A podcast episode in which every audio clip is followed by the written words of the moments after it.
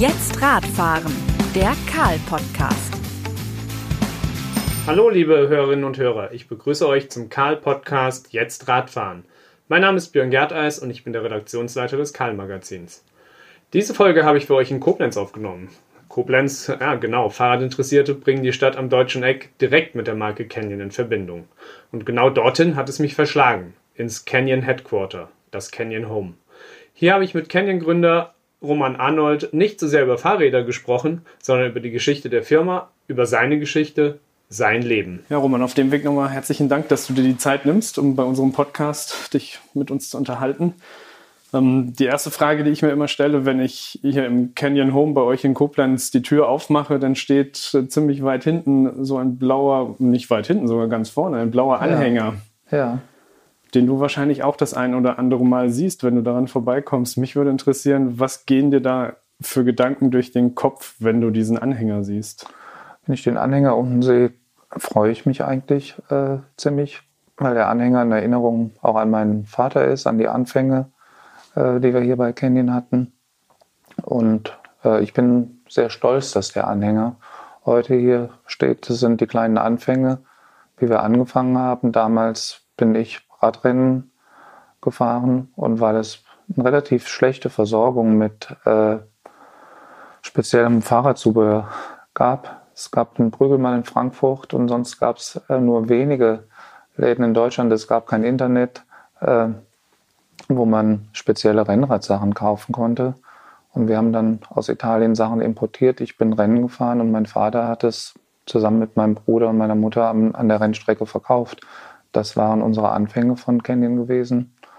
Und da erinnere ich mich gerne dran zurück. Außer Radsport Arnold steht da ja, sind da auch noch Aufkleber drauf von Assos, von Doichi, von äh, Somek. Äh, das ist eine Zeit, an die ich mich gerne zurückerinnere. Ist das so ein bisschen der Grundstein, der Wagen, der da unten steht? Ja, das kann man schon sagen, ist der Grundstein unserer äh, ganzen Firma, wo wir mit angefangen haben. Ich habe relativ spät oder vielleicht auch genau richtig angefangen mit Radrennen fahren mit 14 Jahren. Ungefähr vorher hatte unsere Familie mit Fahrrad noch nicht so richtig viel zu tun gehabt. Ich habe jahrelang Fußball gespielt bei uns in der Dorfmannschaft und auf was für eine Position? Im Mittelfeld und als Verteidiger, weil ich jetzt auch nicht besonders schnell war. Aber auch da, sage ich, im Mittelfeld einen ganz guten Überblick hatte, gute Pässe schießen konnte und einen, auf der linken Seite einen guten Stürmer gehabt, der richtig angespielt werden konnte.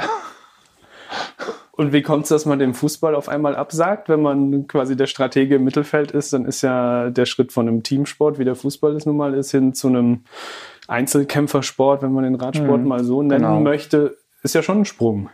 Ich glaube, das ist auch wieder ein ganz spezieller persönlicher Sache ist. Äh, ich komme aus einer Familie mit drei Brüdern.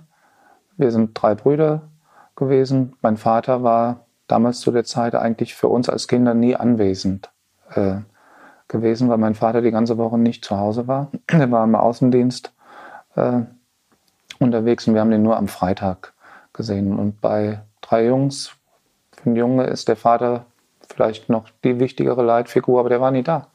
Und die wenige Zeit, äh, wo er da war, haben wir halt alle um seine Gunst äh, ge, ja, gebuhlt irgendwie und jeder wollte Beachtung haben.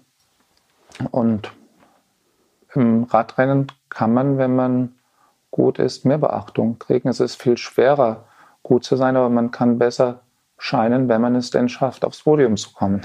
Wenn man es nicht aufs Podium schafft, äh, findet man vielleicht auch wenig Beachtung und gemerkt, dass es von meiner Art mir eigentlich ganz gut gelegen hat. Äh, und so bin ich dann am Ende zum Radrennen gekommen vom Fußball. Am Ende aber auch, weil ich äh, ja vielleicht Beachtung haben wollte. Weil in einer Fußballmannschaft kriegst du vielleicht dann Beachtung, wenn du der wunderbare Stürmer bist oder äh, in der Rheinland-Auswahl spielen kannst. Dafür hat es bei mir im Fußball nicht gereicht, aber immerhin äh, beim Radrennen war ich in der Rheinland-Pfalz-Auswahl. Das, äh, ja. War das mehr die Beachtung von außen, sprich, dass andere Leute auf dich aufmerksam nee, werden? War, oder war es Tatsache, dass der glaub, Vater den Fokus auf dich richten Ich habe es am Ende für mich versucht, hört sich auch komisch an, relativ gut zu analysieren, äh, warum kommt in einem Leben so, wie es kommt. Äh, mhm. Äh, warum kommen die Sachen zusammen? Und am Ende hat mir ein Freund gesagt, okay, Roman, das daher, dass du auch so erfolgreich hier beim Canyon bist, es geht immer noch darum, Beachtung von deinem Vater zu kriegen. Äh, und das habe ich dann irgendwann vielleicht mit 45 oder so gemerkt, dass ich gedacht habe, okay, jetzt müsste er dich eigentlich sehen. Äh, aber da war er lange verstorben gewesen und ich glaube, daher äh, kam, äh, kam das Ganze. Und daher kommt, äh, auch wenn es sich gar nicht positiv, aber es ist schon positiv. Wir hatten einen positiven Wettbewerb unter Brüdern, äh, dass man auf der einen Seite zusammensteht, aber auf der anderen Seite auch jeder zeigen will, was er kann irgendwie. Was würde dein Vater heute sagen, wenn er sieht, was aus dem blauen Anhänger geworden ist? Ich glaube, dass er ganz zufrieden mit mir wäre. Das war jetzt äh, hochdiplomatisch ja, ausgedrückt. Aber. Nee, ich äh, bin ja auch jetzt nicht einer, der sagt, ey, der wäre super stolz auf mich. Ja. Äh, wenn ich sage, er ist ganz zufrieden mit mir, ist das schon eine hohe Anerkennung. Hatte denn der Vater irgendwas mit Radsport zu tun? Oder? Er hat am Anfang nichts mit Radsport zu tun gehabt. Er war aber, was wir von meinem Vater mitbekommen haben, er war ein sehr guter Verkäufer äh, gewesen. Mein Vater kam, wie viele Menschen heute, als Flüchtling nach Deutschland. Er kam nach dem Krieg als Flüchtling aus, von den sogenannten Bessarabien-Deutschen, die äh, ja, kurz vor Kriegsende auf einmal nach Deutschland zurück mussten, die dann auf verschiedene Dörfer oder Länder verteilt wurden. Und war auch jetzt auch nicht besonders beliebt, sage ich mal, in Deutschland einen Flüchtling dort zu haben, den man aufnehmen musste. Und da musste er immer zeigen, äh, was er konnte. Und er musste auch sein Überleben organisieren. Ähm, und sein Ding war Verkaufen gewesen. Er war Außendienstler für amerikanische Firma die Gleitringdichtung an BASF, an Böhringer äh, verkauft hat. Und von da haben wir früh mitbekommen, handeln und verkaufen. Und mein Lieblingsspiel damals mit meinen Brüdern war Firma spielen. Wir haben eine Firma mit Lego-Autoschen gebaut oder mit Matchbox-Aususchen und Lego drumherum und ich fahre von meiner Firma zu deiner Firma und verkaufe dir irgendwas. Also den Vater nach Den Vater genau nochmal. Als Außendienst. Und unser Spiel hieß Firma. Also schon relativ äh, früh angefangen, äh, hast du relativ früh angefangen, dich über mit Vertriebsstrukturen und sonstigem auseinanderzusetzen. Einfach, einfach unbewusst. Das war in der Familie gewesen und damals hat mein Vater es dann, glaube ich, gut gefunden, dass ich Radrennen gefahren hat und war wirklich so gewesen, wir sind in Urlaub gefahren. Damals ist man nach Italien in Urlaub gefahren. Wir sind an die Adria gefahren, nach Katholika, äh, Rimini. Und als wir über die Alpen gefahren sind, habe ich dann mit 14 gesagt, hm, vielleicht will ich doch kein Mofa, wie meine Freunde das hatten oder wie es eigentlich angeplant war. Nach dem Urlaub habe ich jedenfalls gesagt, ich möchte kein Mofa mehr, ich möchte ein Rennrad haben. Und ich glaube, mein Vater fand das schon mal gut, Rennrad sah weniger gefährlich aus wie ein Mofa. Und dann habe ich meine ersten Touren gemacht und habe gesehen, das funktioniert ganz gut. Und dann habe ich gesagt, irgendwann, ich will Rennen fahren. Da hatte ich nur ein Eisberger-Trikot von Didi Thurau äh, gehabt. Und zwei Tage vor dem Rennen hat dann bei uns im Verein haben die mir gesagt, Roman, wir haben ja gar nicht gesagt, äh, leider haben wir in deiner Größe auch kein Vereinstrikot, die sind gerade nicht da aber du brauchst ein Trikot ohne Werbung, weil du mit einem Eisberger-Trikot da gar nicht fahren darfst. Und das konnte man hier nicht kaufen in Koblenz, äh, kaum vorstellbar heute. Äh, aber am besten fährst du zum Brüggelmann nach Frankfurt. Äh, da bin ich mit meinem Vater hingefahren. Da musste man wie auf der Autozulassung eine Nummer ziehen, wann man dran kam. Da standen auch schon viele Menschen davor. Und dann haben wir unsere Wünsche gesagt. Und als wir rauskamen, haben mein Vater relativ viel Geld ausgegeben, weil man gemerkt hat, okay, der braucht auch noch Schuhe und der braucht auch noch einen Helm oder einen Sturzring. Und dann hat am Ende mein Vater gesagt, Roman, das machen wir nicht nochmal. Äh, ich glaube, das versuchen wir selber zu machen. Und das waren am Ende die Anfänge gewesen. Der hat dann gesagt, okay, ist eine relativ teure Sache. Ich bin Verkäufer und mir ist es auch ein bisschen langweilig. Äh, äh, die ganze Zeit äh, vor dem Rennen schon dazustehen, ich könnte doch prima beim Rennen Sachen verkaufen, wenn du da fährst. Und das war der Anfang und das war, wo wir auch als ja, Vater, Sohn ziemlich eng zusammengekommen sind. Und deswegen, wie ich eben gesagt habe, die Anfänge und das, was mit dem Vater zusammen irgendwie angefangen wurde, der lange vermisst war, dann irgendwie groß zu machen. Und das ist unbewusst, glaube ich, das Ding.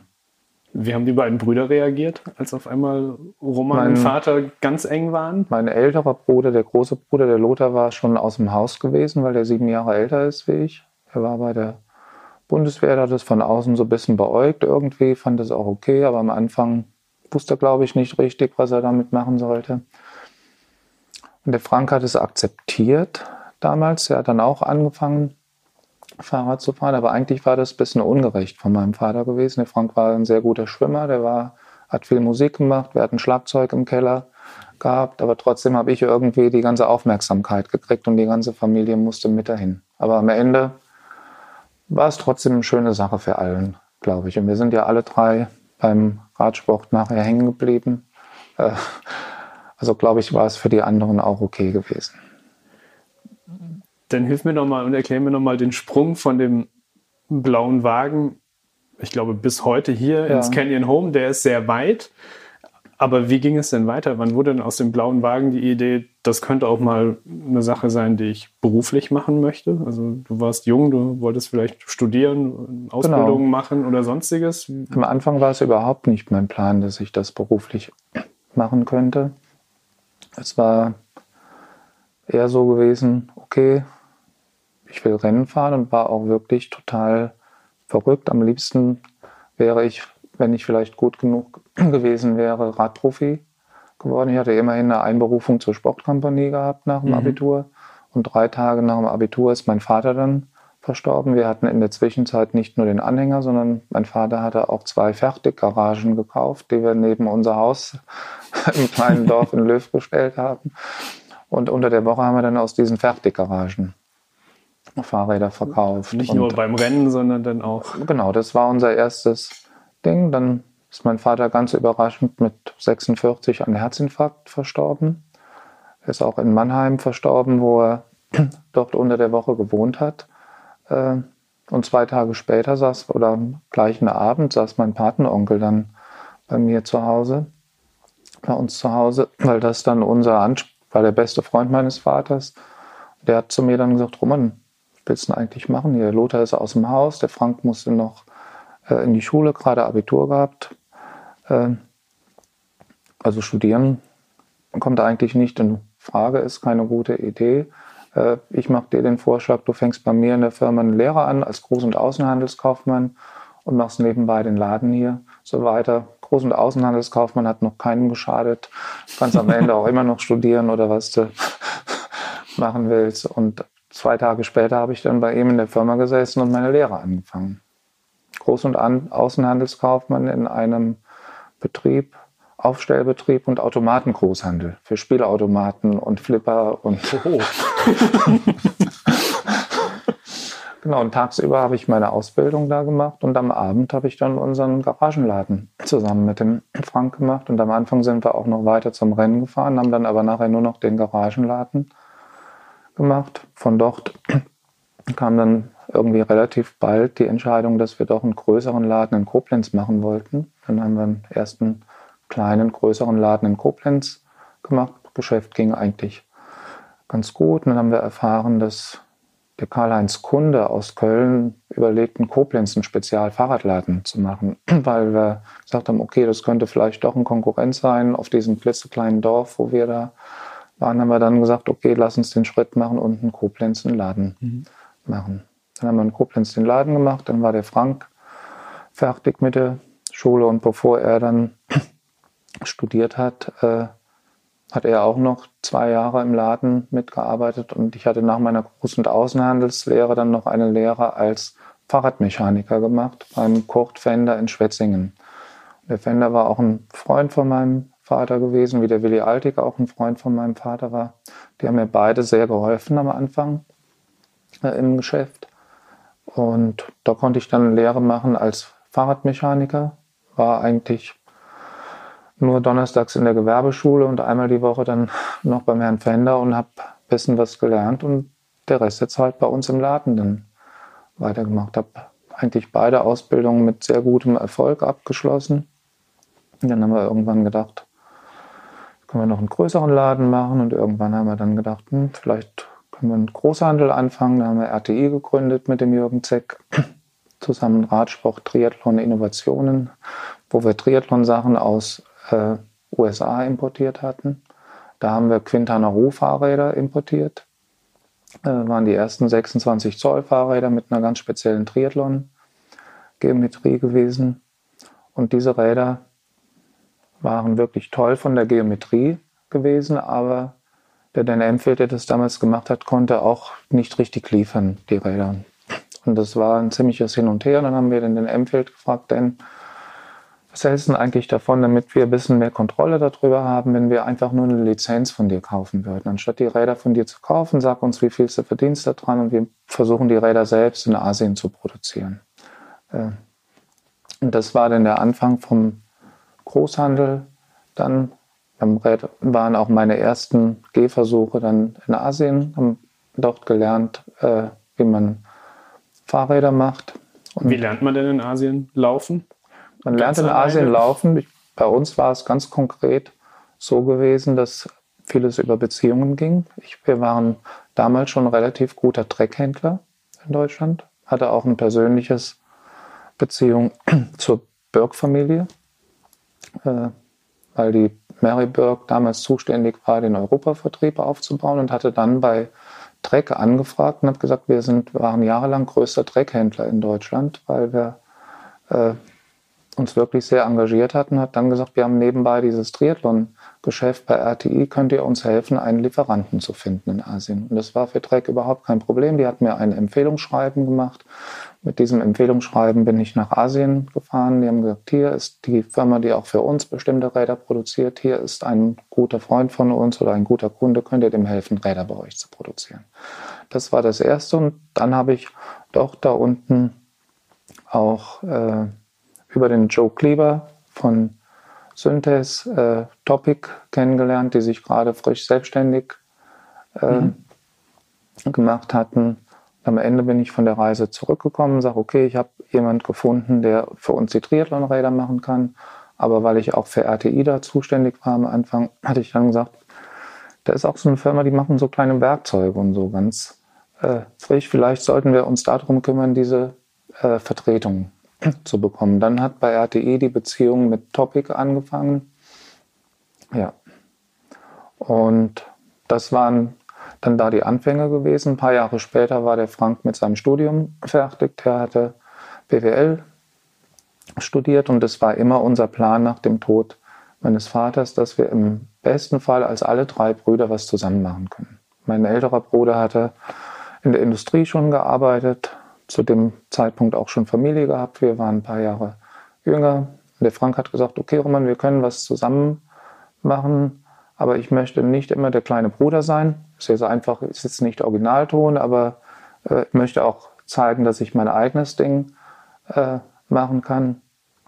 Und lass uns das trennen. Der eine macht RTI und der andere macht äh, äh, Radsport Arnold weiter. Ja. Und ja, war ich am Anfang ein bisschen traurig, dass der Frank gesagt hat, für mich kommt nur in Frage, äh, diesen Großhandel oder Import zu machen. Also bin ich zurück ähm, zum Radsport Arnold, habe äh, dann mein Geschäft weitergemacht. Hast du das als Rückschritt oder als wirklich einen Schritt zurück gesehen? Erstmal war es für mich, es war kein Rückschritt gewesen, aber es war ein Ding zurück, dass ich sage, okay, ich möchte, dass wir als Familie was zusammen machen. Und im besten Fall hätte ich es gern irgendwie richtig zusammen gemacht. Und da haben wir dann aber gesagt, nee, lass uns das teilen irgendwie.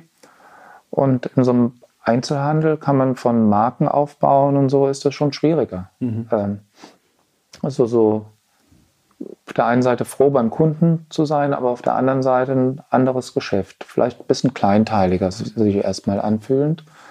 Und dann habe ich, äh, haben wir das geteilt, dann haben wir das gemacht. Er hat RTI gemacht, ich habe das gemacht. Und relativ bald kam dann der Wunsch auch auf, äh, eigene Räder zu machen. Mhm. Und da hatte ich ja erste Sachen gelernt über diesen äh, Quintana Roo Sache.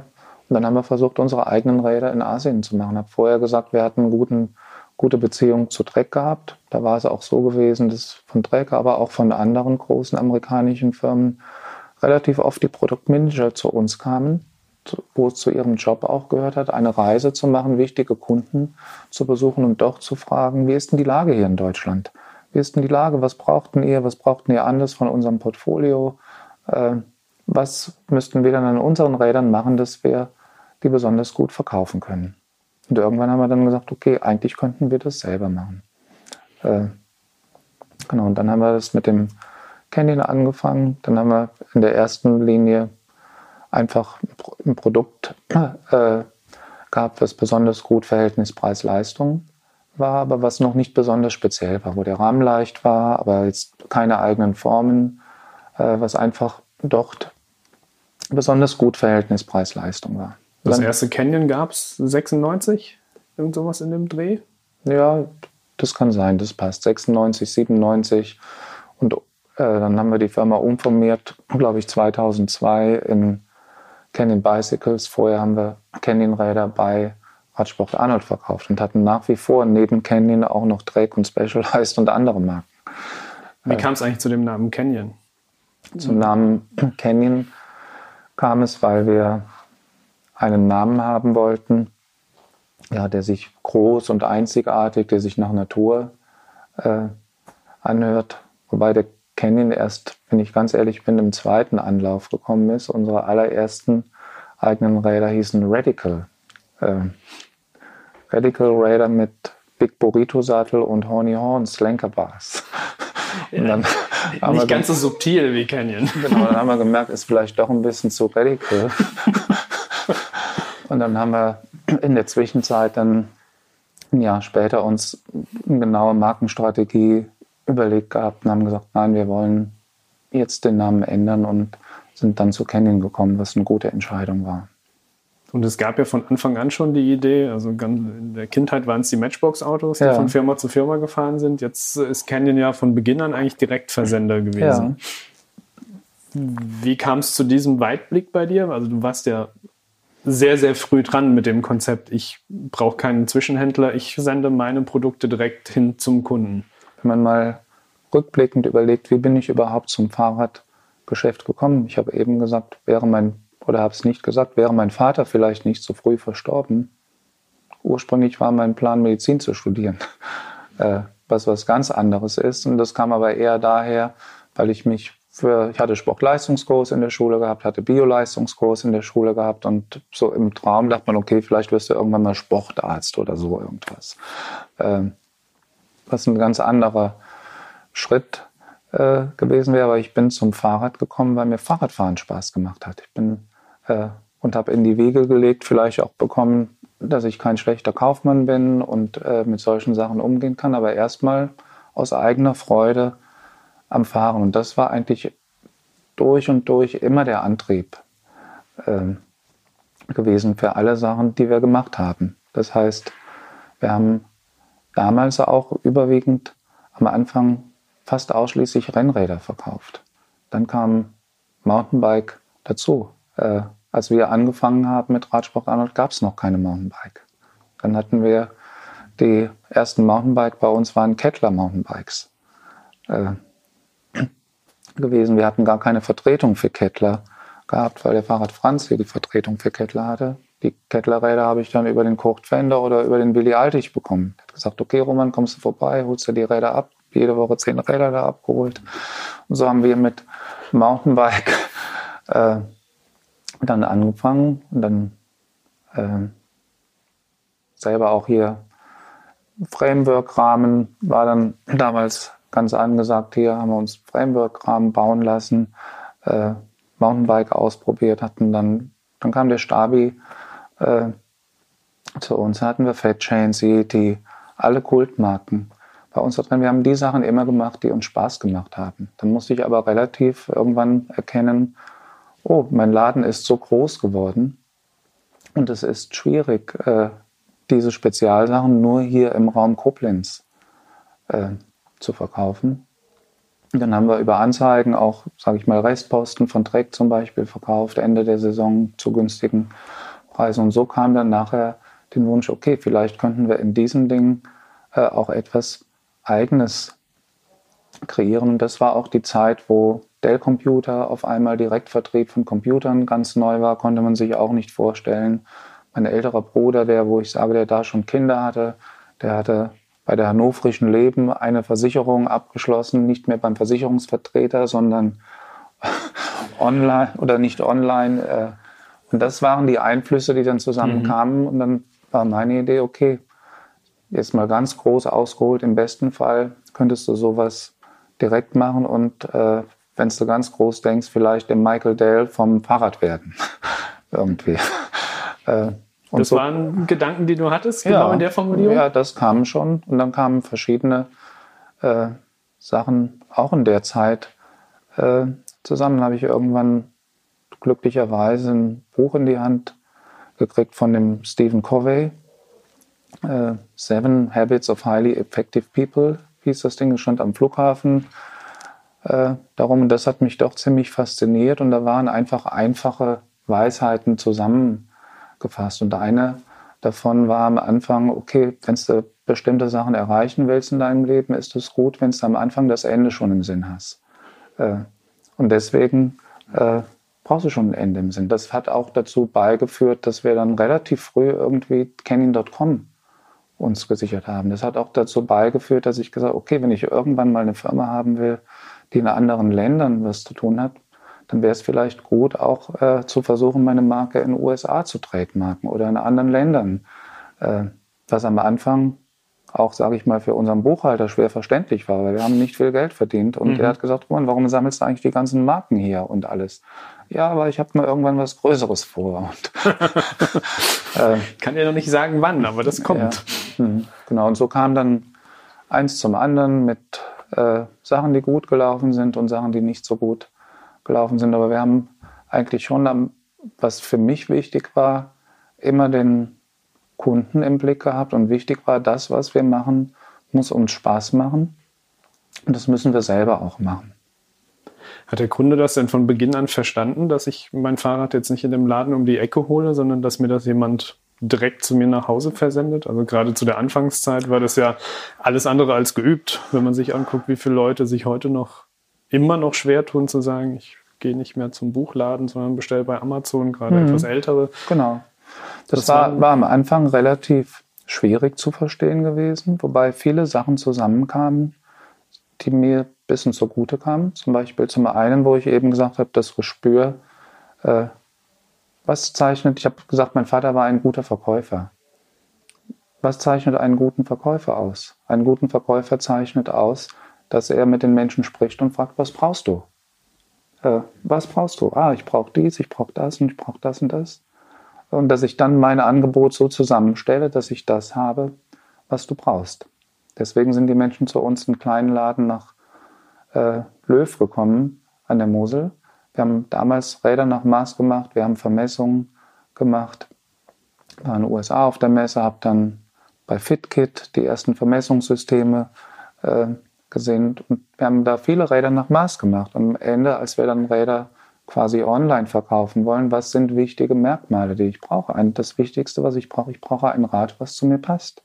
Auch zu der Zeit gab es Fahrradläden, die einem Fahrräder verkauft haben, die gepasst haben. Aber es gab auch viele Fahrradläden, die das verkauft haben, was gerade im Laden stand. Äh, und also haben wir relativ, wenn wir mit Rennrädern angefangen haben, war ein Baustein von uns äh, das PPS-System. Mhm. Und mit dem PPS konnten wir da sagen, okay, auch wenn du dein Rad online kaufst bei uns, wir liefern dir die richtige Größe. Und wenn es nicht passt, 30 Tage Rückgaberecht. Gar kein Problem. Äh, und so haben wir bestimmte Sachen eingebaut, um das Vertrauen äh, zu gewinnen, was wir auch nicht enttäuscht haben. Und dann haben wir gesagt, okay, du kaufst direkt von uns. Wir fahren Rennrad, wir fahren Mountainbike, wir wissen, was du brauchst. Und äh, da kam halt auch zugute, dass ich ja, am Ende 20 Jahre selber Verkäufer im Laden war und auch jeden Tag mit Kunden äh, gesprochen habe. Und das konnten wir dann transferieren in den Online. Da weiß natürlich auch, die Kunden brauchen Service. Du musst ein Ding haben, wie willst du das Rad servicen, wie könntest du das machen und die Sachen bisschen vorausdenken. Und dann haben wir diese Sachen relativ früh immer weiter verfeinert und verfeinert. Heute sind wir nicht mehr der einzige Online-Händler oder Hersteller, der seine Waren direkt im Internet verkauft. Aber ich glaube, was ich schon von mir sagen kann, vielleicht bin ich nicht der Michael Dell des Fahrrads geworden, aber am Ende bin ich schon der gewesen, der die Branche dahingehend revolutioniert hat, der diese Sachen vorgedacht hat. Der diese Sachen vorgedacht hat, wo andere, äh, wir haben einen Bikeguard. Der Bikeguard könnte auch Fahrradkarton heißen. Mhm. Der heißt aber Bikeguard und ist auch als Bikeguard konzipiert, weil es für mich wichtig ist, dass mein Rad sicher bei mir ankommt. Äh, und der heißt nicht nur Bikeguard aus Marketinggründen, sondern der ist wirklich ein Bikeguard, der das Rad schützt. Äh, und wir haben viel, viel Arbeit gemacht, die äh, anderen am Ende, die ein ähnliches Geschäftsmodell hatten, auch zugute kam. Wir haben auch viel am Ende, obwohl es sich gar nicht so anhört, Lobbyarbeit geleistet. Dass der Kunde erstmal verstehen musste, okay, wie kann es sein, ein Fahrrad ist 2000 Euro oder 2000 D-Mark billiger wie ein Colnago, äh, wenn dieses Rad im Magazin äh, getestet wird. Wie kann es sein, dass dieses Magazin das Rad besser testet? Da muss doch irgendwas schiefgelaufen sein. Es kann doch nicht sein, dass mein Colnago schlechter sein soll wie ein Canyon. Nein, es gab ganz klare Bewertungskriterien, Steifigkeit, Leichtigkeit, Ausstattung. Und nach diesen Kriterien war unser Rad besser gewesen. Das Erste, was die Kunden gemacht haben, haben als Magazin geschrieben, hat gesagt, ich kaufe dein Magazin nicht mehr, weil ich habe jetzt hier für 7000 Euro oder 7000 D-Mark ein Colnago gekauft und ihr sagt jetzt, das Ding für 3000 D-Mark soll besser, besser, sein wie meins. Also ich bin enttäuscht, ich kündige das Abo. Äh, und äh, das waren die Anfänge gewesen. Am Ende, glaube ich, war es aber ein Win-Win für alle, weil der Kunde auch gemerkt hat, okay, ich kriege auch durch diese Zeitung äh, vielleicht bessere Einkaufsmöglichkeiten. Ich werde auf einmal informiert, es gibt noch was anderes äh, zu den gängigen mhm. Marken und es ist eine gute Qualität. Das hat überhaupt nichts mit Zauber äh, zu tun. Das ist schon alles ehrlich und ordentlich gemacht. Aber da hatten wir viel, viel Gegenwind von, von überall. Das äh, ist ja auch schwer zu verstehen. Ne? Das ja. kommt auf einmal eine Marke, die für sich irgendwie Innovationsführung, Hightech beansprucht und das auch noch zu einem günstigen Preis. Also genau. das kann ich mir vorstellen, dass das am, am Anfang, fürs Markenbild kriegt am, man das in die Köpfe nicht Am Anfang rein. war es ja auch so gewesen, dass wir erstmal Preisführerschaft beansprucht haben und dann im zweiten Schritt gesagt haben, okay, äh, mir ist es aber wichtig, dass wir auch äh, Innovationsführerschaft haben. Und das waren dann Sachen, wo wir gesagt haben, okay, wir müssen ein Engineering-Team aufbauen. Wenn ich sage, Firma spielen, hört sich auch komisch an irgendwie. Für mich war auch interessant dabei, quasi seine eigene Welt äh, aufzubauen, wie so ein Puzzle. Äh, oder wie mit den Legosteinen ja, früher. Wie mit den, wie mit den Legosteinen. Das äh, für mich war dann wichtig, auch so komische Sachen. Am Anfang, wir waren Einzelhändler aus der Garage dann war es interessant für uns die Seite oder für mich interessant, die Seite Großhandel kennenzulernen.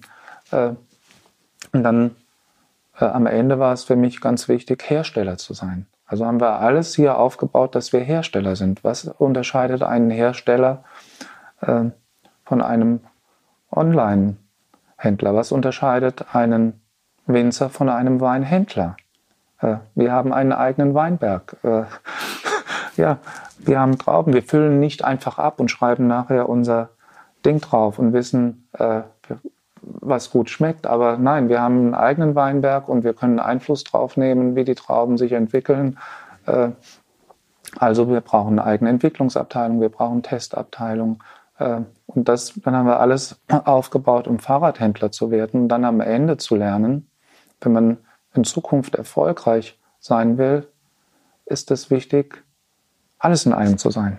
Händler zu sein, ganz nah dran zu sein und Hersteller äh, zu sein. Und weil wir alle diese Phasen äh, irgendwie durchgemacht haben und weil ich das Glück hatte, als sehr junger Mann quasi noch als Jugendlicher anzufangen durch die besonderen Umstände, die ich hatte, äh, konnte ich halt relativ viel machen. Ich bin heute 56 Jahre alt. Ich kann bei mir sagen, ich bin 40 Jahre im Business.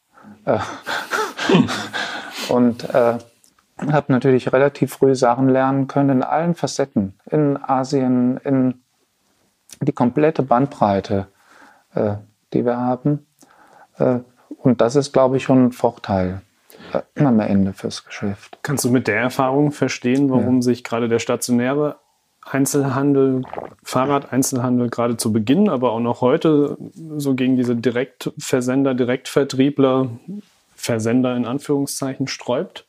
Am Anfang konnte ich es, glaube ich, sehr gut äh, verstehen, weil das ist auch ein Ding, was ich äh, als kleiner Fahrradhändler kennengelernt habe. Ich glaube, wir haben einen ausgesprochen guten Service gemacht als kleiner Fahrradhändler. Äh, die Fahrräder getunt für den Kunden und das und alles angepasst. Am Ende hat man mir aber trotzdem gesagt, Roman, ich bin bereit, dir den Preis von Prügelmann zu zahlen für das Campagnolo-Schaltwerk, was du dran baust. Oder damals gab es noch Firmen wie Bike Palast. Äh, und äh, das ist, Roman, dein Rad hier kostet 3000. Ich habe mir aber ausgerechnet, wenn ich das beim Bike Palast kaufen würde mit allem drum und dran, dann kostet es aber nur 2700. Und da kommst du schon als kleiner Händler in Schwierigkeiten, wenn es nur über den Preis äh, geht. Und da von dieser Seite kann ich die Händler sehr wohl verstehen, muss ich sagen, weil man sich irgendwie machtlos fühlt und gar nicht weiß, äh, wie man damit umgehen soll. Äh, wenn ich das zurückspiele wieder auf den Covey, würde ich sagen, okay, was gibt es für Möglichkeiten als Händler, wo mir die anderen nicht so gut folgen können? Äh, und du hast es ja eben selbst ja. gesagt. Im Prinzip ja. habt ihr mit der Lösung ganz am ja. Anfang angefangen. Guter Service, Kundenbedürfnisse, gar nicht so sehr übers Produkt, sondern genau. über After Sales. Wie pflege ich dein Rad? Ich bin der Ansprechpartner für dich. Heute ist es so, dass wir mit vielen Händlern am Ende sogar zusammenarbeiten oder gar nicht sogar zusammenarbeiten. Am Anfang war es so für uns gewesen, dass, du kennst ja auch das Wort, das eine sind die Versender und das andere ist der Fachhandel. Mhm. Ich kann mein Leben sagen, ich habe 40 Jahre im Fachhandel gearbeitet. Vom ersten Tag äh, meines Geschäfts bin ich Fachhändler gewesen. Ich unterscheide mich auch heute noch überhaupt nicht vom Rest des Fachhandels, mhm. nur dass ich einen großen Teil meines Geschäfts online abwickle. Heute gibt es viele Fachhändler, die auch online äh, Präsenz haben. Das mussten aber alle erstmal irgendwie dazulernen. Heute ist es so, dass viele Händler sagen, und das sehen wir ja überall, dass Innenstädte teilweise leerer werden, wie sie vorher waren. Und das liegt nicht am Canyon. Das liegt insgesamt daran, dass es einen allgemeinen Trend gibt, Sachen im Internet zu kaufen, weil die Auswahl vielleicht viel größer ist, weil alle Sachen dort sind mit allen Nachteilen, mhm. die es dabei gibt. Und der Händler sagt, ich habe aber so ein paar Sachen, da kann, der, kann das Internet mir nur schwer folgen. Ich habe einen Laden vor Ort in diesem einen Ort und kann hier einen Service vor Ort liefern da könnte ich dem Canyon mithelfen, weil äh, ich nämlich auch mein Geschäft mittlerweile so aufgebaut habe, dass ich auch vom Service, dass es eine wichtige Stütze meines Land Ladens ist. Und wenn ich Räder von, von Canyon vor Ort servicen kann, ist das auch für mein Geschäft ein großer Vorteil. Und wenn der Canyon mich zum Beispiel empfiehlt über eine Plattform wie bikerepair.com äh, und mir Kunden in meinen Laden bringt, ist das für mich ein Vorteil, aber auch für den Canyon ein Vorteil. Und am Ende ist es für die ganze Branche äh, eine gute Sache, weil es wird in Zukunft Händler oder Hersteller geben, nicht nur in unserer Branche, die direkt verkaufen und es wird große Händler geben, die viele Waren vorrätig haben und es wird Händler geben, die besonders durch ihren Service äh, glänzen, weil sie äh, auch gar nicht mehr alles in ihrem Laden stocken können, vorrätig halten können. Wenn du auf deine Canyon-Geschichte zurückblickst, ja. wir haben zum einen ja quasi zwei Radrevolutionen in der Zeit erlebt. Du hast es vorhin selbst angedeutet. Das Mountainbike ja. gab es zu Beginn noch ja. nicht. Jetzt kam auf einmal ja noch dieses Fahrrad mit Motor, ja. was ihr sicher ganz am Anfang auch noch nicht auf dem Schirm hattet, dass das mal relevant für euch werden könnte. Wie beurteilst du diese beiden Fahrradrevolutionen für Canyon oder aus Canyon Sicht? Erstmal würde ich sagen, finde ich das nicht nur für Canyon, sondern für die ganze Branche wunderbar, dass diese Entwicklung äh, stattgefunden hat, weil immer mehr Menschen in verschiedenen Varianten Fahrrad fahren dadurch und da ist ziemlich viel Bewegung dran. Äh, Mountainbike wurde relativ früh als Sport auch schon ausgeübt und wir äh, haben uns positioniert als Sportradhersteller. Äh, erstmal positioniert. Wir haben für uns auch relativ klar äh, am Anfang entscheiden können, wollen wir äh, E-Bikes machen vor 10 oder 15 Jahren oder wollen wir keine E-Bikes machen? Und ich war damals auch in Erfa-Gruppen gewesen mit anderen Händlern zusammen und jeder hat einem damals schon gesagt, ihr müsst E-Bike machen. Das ist das äh, Geschäft der Zukunft. Man hat mir damals aber auch vor 30 Jahren schon gesagt von meinen Händlerkollegen Kroman, du wirst doch keine Rennräder verkaufen. Rennrad ist 2% vom Markt. Äh, Trekkingräder, Cityräder, das ist der große Markt. Aber ich habe gesagt, wir haben immer das gemacht, was uns Spaß gemacht hat. Und das hat uns unterschieden und das haben die Kunden auch gemerkt. Und ganz am Anfang waren die Motoren, die es gab und die Räder, die dann nachher mit diesen Motoren und diesen Systemen gebaut haben, für uns kein Pure Cycling gewesen.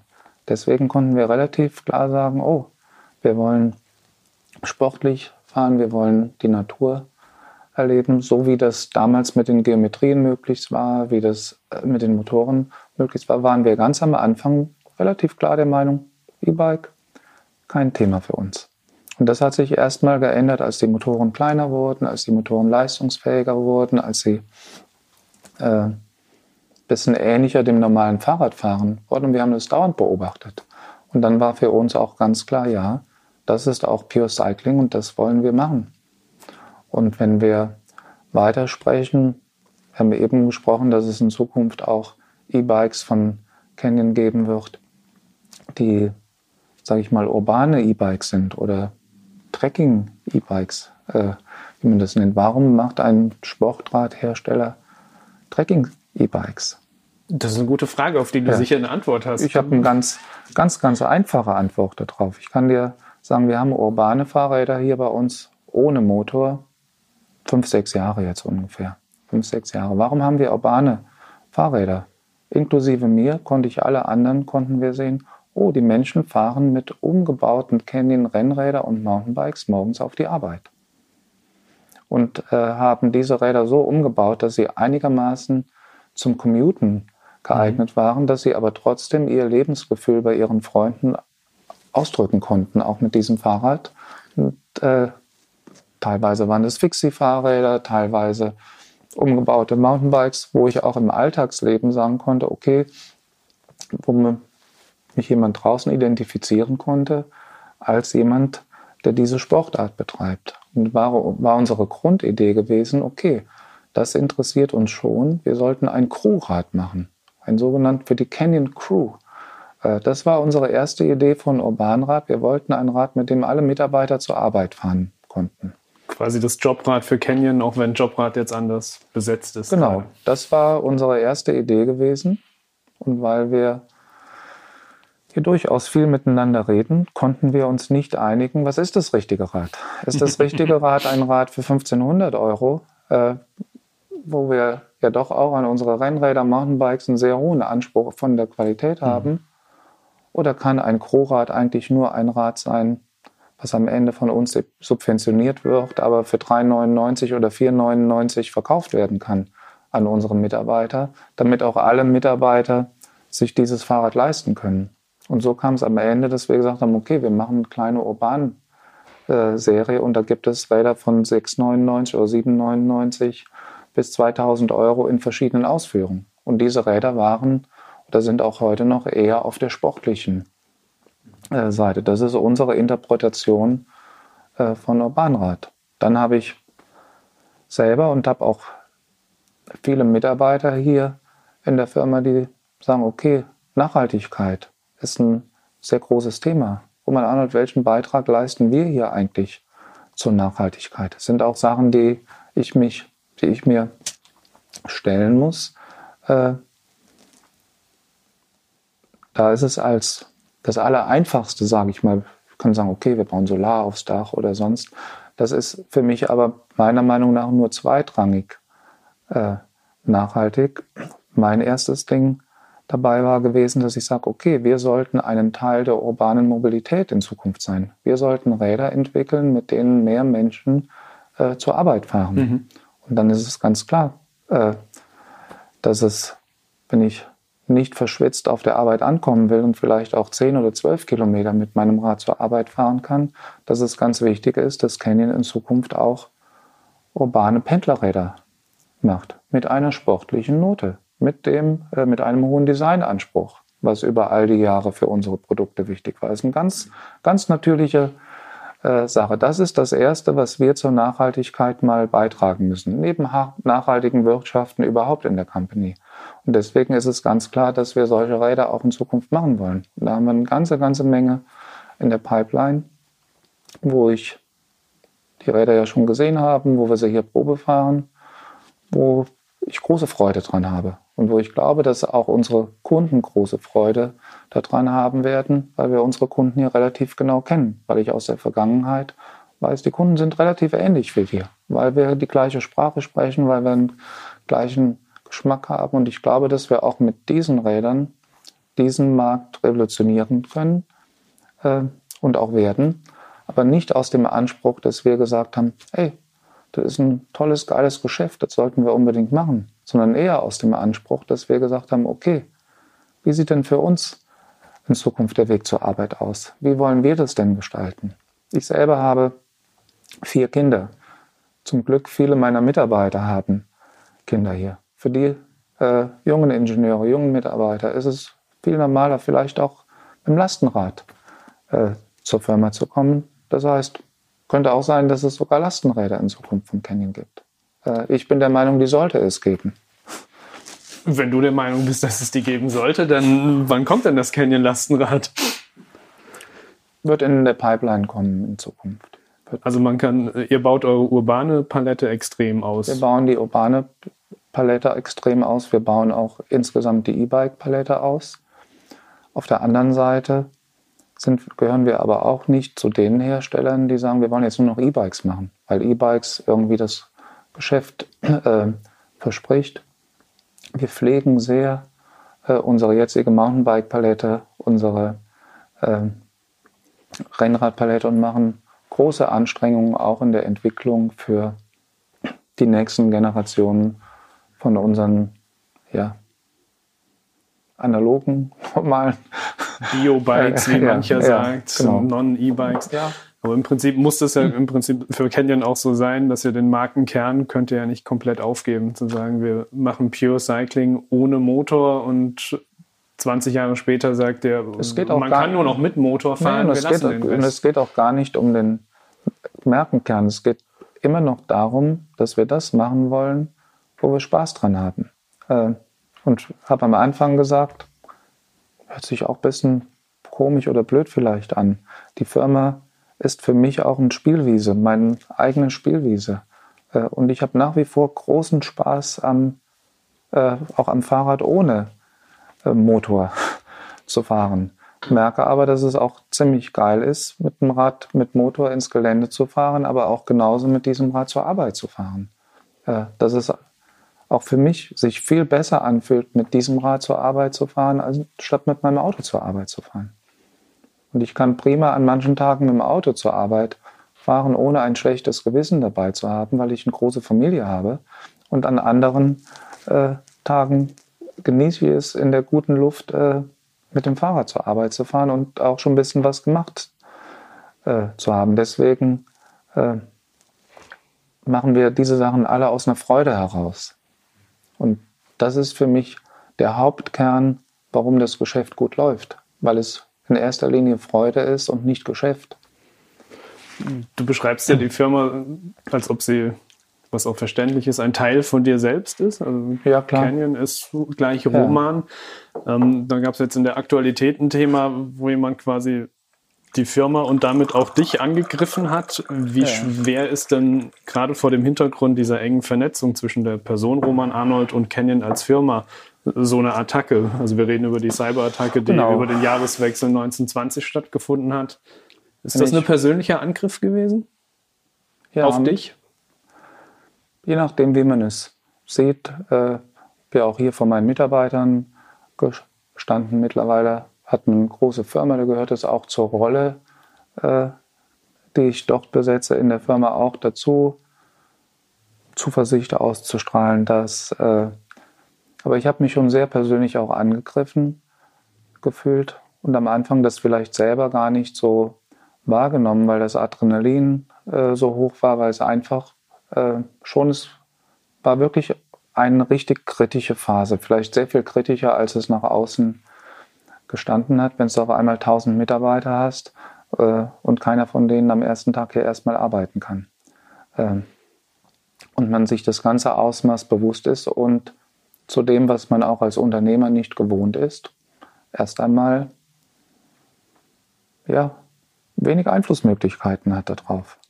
Äh, darauf angewiesen ist, die Sache irgendwie äh, zu lösen. Es ist aber nicht zu sagen, okay, ich habe ein technisches Problem am Fahrrad. Ich muss analysieren, was ist mein Problem, wenn ich das an, gut analysiere und gut mache. Oder ich habe einen bestimmten Wunsch vom Spec, wie mein Fahrrad in mhm. Zukunft mhm. aussieht. Wenn ich nur hart genug dran arbeite und mich mit beschäftige, kommen die richtig. Ich war hier von, wir waren hier von außen abhängig. Und nach zwei, drei Wochen oder nachdem diese Cyberattacke dann abgeschlossen war, dann habe ich erst mal gemerkt, wie mir persönlich das zugesetzt hat. Wie ich auch echt gedacht habe, also das brauche ich nicht nochmal und das braucht kein Mensch, so eine Sache. Weil das ist am Ende, wenn ich es in einfacher Sprache vergleiche, wie bei dir zu Hause wird eingebrochen und alles wird verwüstet äh, und du weißt nicht, ob vielleicht in irgendeiner Ecke noch einer drin steckt.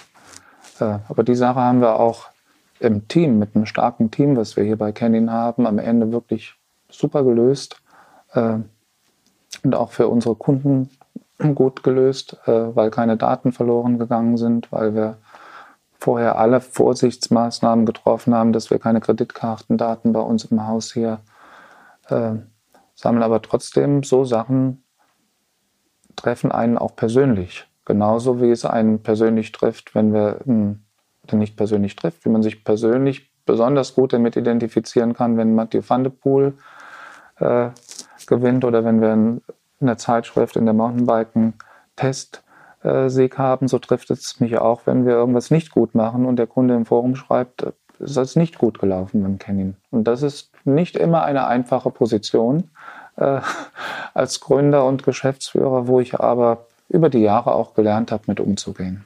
Was trifft dich da am meisten? Die, die Sorge um die Mitarbeiter hier vor Ort, die Sorge um die Kunden die Sorge um das Unternehmen, was ja, wie wir in dem Gespräch auch sagen, rausgehört haben, das Erbe des Vaters quasi so ein bisschen. Genau, ich würde sagen, alle drei auf gleicher Ebene. Äh, du musst schon immer gucken, dass du an deine Kunden denkst und dass du an deine Mitarbeiter denkst. Die, wir sind alle drei miteinander verzahnt. Die mhm. sind alle miteinander verknüpft.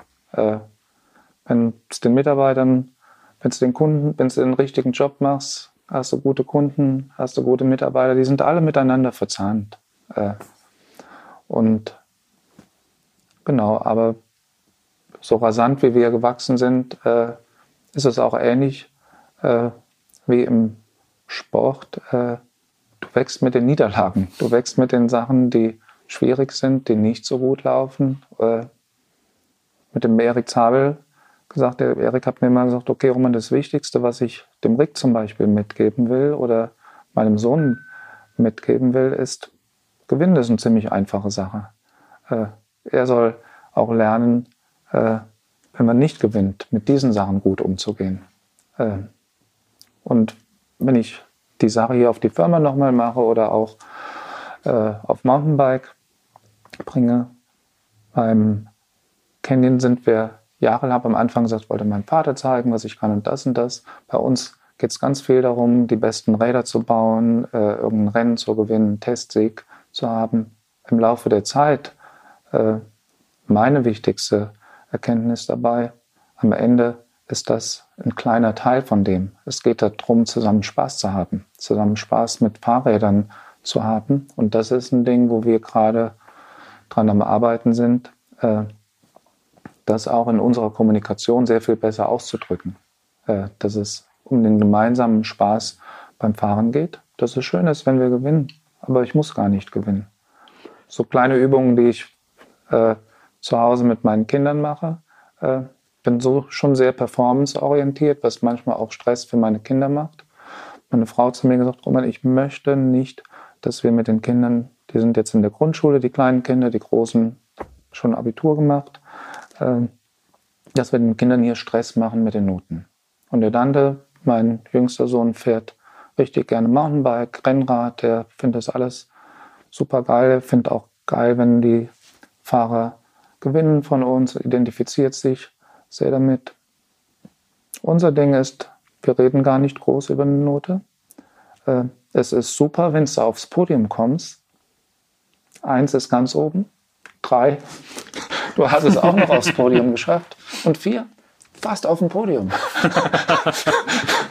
und äh, da kann ich eigentlich sagen, dass das die Freude daran behält und dass das auch die Freude am Sport behält. Wir müssen gucken, dass wir es nicht zu eng sehen. Wir müssen gucken, äh, gewinnen ist wichtig, aber noch wichtiger ist Spaß zusammen zu haben. Das heißt, du führst dein Unternehmen so wie deine Familie oder umgekehrt? Ich glaube, dass ich äh, durch meine Familie gelernt habe, äh, dass es noch andere Sachen als Leistung gibt im Leben und versuche das äh, in die Firma auch zu übertragen.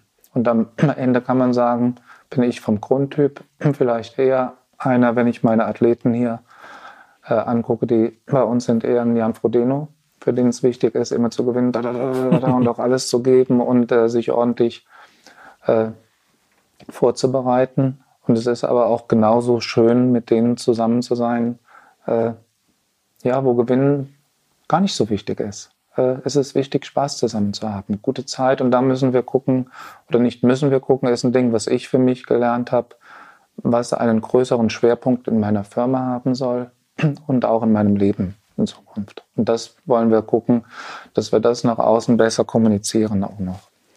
Warum ist denn die Komponente, das unterstelle ich jetzt einfach mal, die Komponente ja. Heimat so wichtig für dich? Canyon müsste nicht unbedingt in Koblenz sitzen heutzutage. Ja.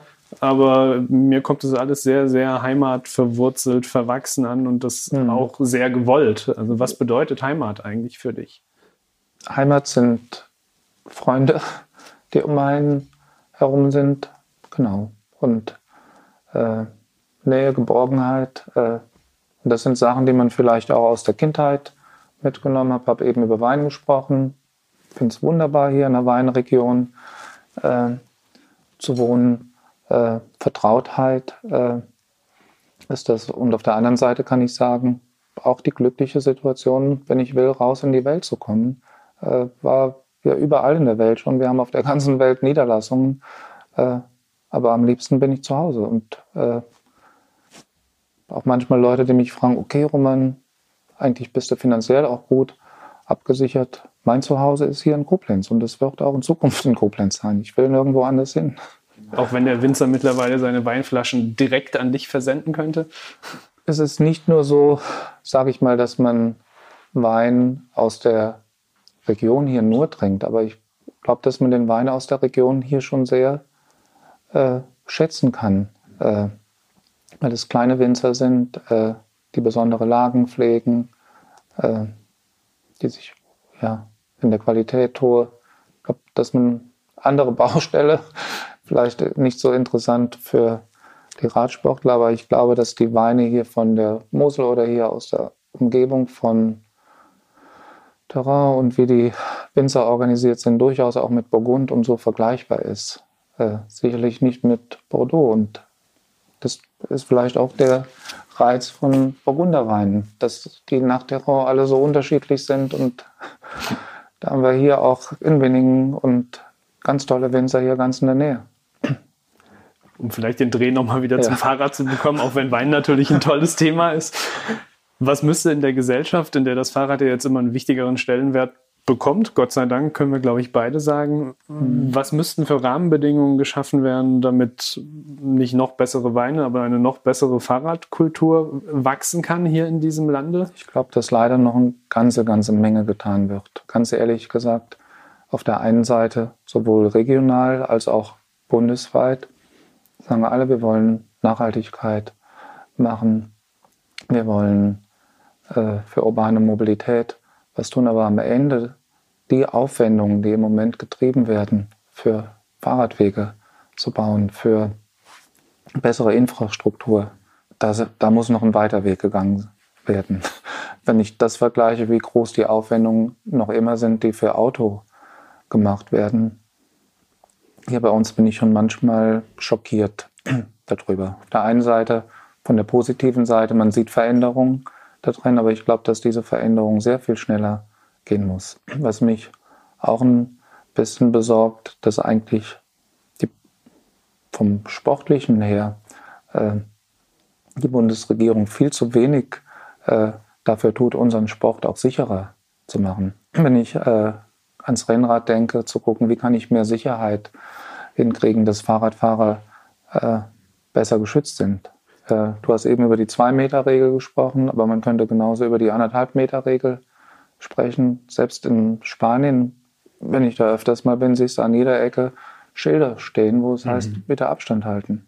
Diese Schilder wünsche ich mir hier an der Mosel auch. Äh, diese, genau, und ich wünsche mir auch, äh, eben davon gesprochen habe, einen kleinen Sohn, der sowohl gerne Mountainbike fährt als auch Rennrad fährt. Ich wünsche mir, dass diese Kinder in Zukunft sicher auf den Straßen fahren können. Autos werden immer größer, Handys, äh, was ein Problem in der Gesellschaft ist, aber ich glaube, dass da viel mehr noch getan werden muss, um Aufmerksamkeit zu kriegen, aber auch am Ende es nicht als Bagatelle abzutun, wenn ich auf dem Handy meine SMS empfange und dabei jemanden umfahre draußen.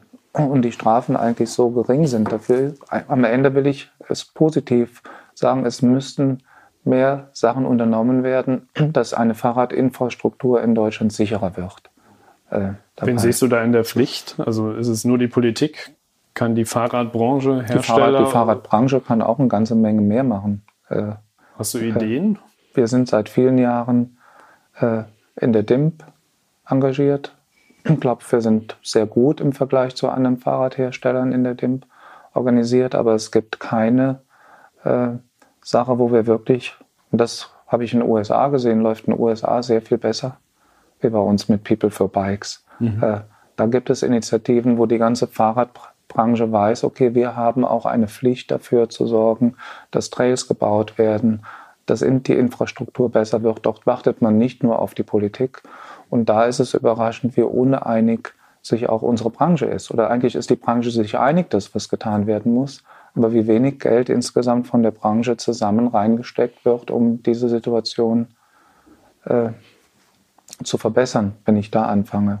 Von mir meine persönlichen Sachen, wo ich in Zukunft gerne mehr machen würde, ist äh, generell Jugendfahrrad äh, zu gucken. Wir haben Kinder, sportliche Kinderräder bei uns im Programm. Wir haben sportliche Mountainbikes im Programm. Wir haben Rennräder, die ich gerne in Zukunft machen will. Vielleicht auch Programme, dass man sagt, die Kinder können Räder leasen äh, von uns, dass wir mehr Kinder zum Sport bringen. Das sind Sachen, die mir persönlich schon wichtig sind. Wenn wir gerade so ein bisschen in dem Ausblick nach ja. vorne sind, hast du irgendwas, was du sagen würdest, das möchte ich als Roman Arnold und als Canyon erreichen noch? Zumindest das große Wort, ich habe noch einen Traum. Hat Roman Arnold noch irgendeinen Traum, den er entweder sich erfüllen möchte, dem Unternehmen erfüllen möchte, der Familie erfüllen möchte? Genau. Ich habe einmal tief durchatmen. Bin ich bin ja noch nicht so alt, um jetzt komplett zurückblicken zu können, aber habe eben gesagt, bin 40 Jahre in der Branche drin. Erstmal bin ich dankbar und glücklich, äh, ja, eine Firma zu haben, die in der ganzen Welt ihre Fahrräder verkauft. Bin auch glücklich, so viele Menschen hier bei mir wie den Thorsten hier und viele andere in der Firma äh, zu haben, wo ich die Möglichkeit Austausch zu haben. Ich habe letztens mit einem Kollegen gesprochen oder mit einem Freund von mir, der gesagt hat, Roman, du weißt gar nicht, wie privilegiert du bist. Du hast Austausch mit so vielen Menschen. Du kannst Austausch mit Designern haben, du kannst Austausch in deiner Position mit der Welt draußen haben, du hast äh, Austausch in Asien. Das ist schon wirklich ein, ein echter Luxus fast. Äh, ein tolle Sache dabei. Was ich für mich im letzten Jahr wieder mehr angefangen habe, war zwischendurch auch mal krank gewesen, habe eine Krebserkrankung gehabt, habe jetzt auch angefangen, äh, bisschen mehr Fahrrad zu fahren. Bin ganz stolz, dass ich im letzten Jahr 5000 Kilometer mit meinem Rennrad gefahren bin, ohne das da so sportlich zu sehen und sagen, okay, nächstes Jahr möchte ich gerne aber 8000 Kilometer fahren. Ich möchte eher sagen, ich möchte da noch ein bisschen mehr Spaß haben und möchte gerne auch in Zukunft neben meiner Arbeit äh, auch noch Zeit haben. Äh, glaube, dass es gut wäre, wenn ich nach und nach Zeit finden würde, vielleicht auch in Ehrenämtern, die mit Fahrrad zu tun haben oder vielleicht eine Stiftung zu machen. Und äh, das liegt mir schon am Herzen. Das ist noch ein Traum, äh, den ich habe. Dann sage ich an der Stelle bei dem Schlusswort ja. vielen Dank für das Gespräch, Roman. Ja. Nochmal vielen Dank für die Zeit, dass okay. wir hier in Koblenz sein ja. durften. Und weiterhin gute Fahrt. Ja, danke dir auch, dass du hier warst. Das waren spannende Einblicke in das Leben einer ungemein faszinierenden Person. Ich hoffe, euch hat das Gespräch mit dem Michael Dell der Fahrradbranche gefallen. Sendet mir gerne Feedback zu dieser Folge und natürlich auch Ideen für weitere Podcast-Themen an die Mailadresse podcast.karl-magazin.de. Bis zum nächsten Mal. Bleibt gesund, euer Björn.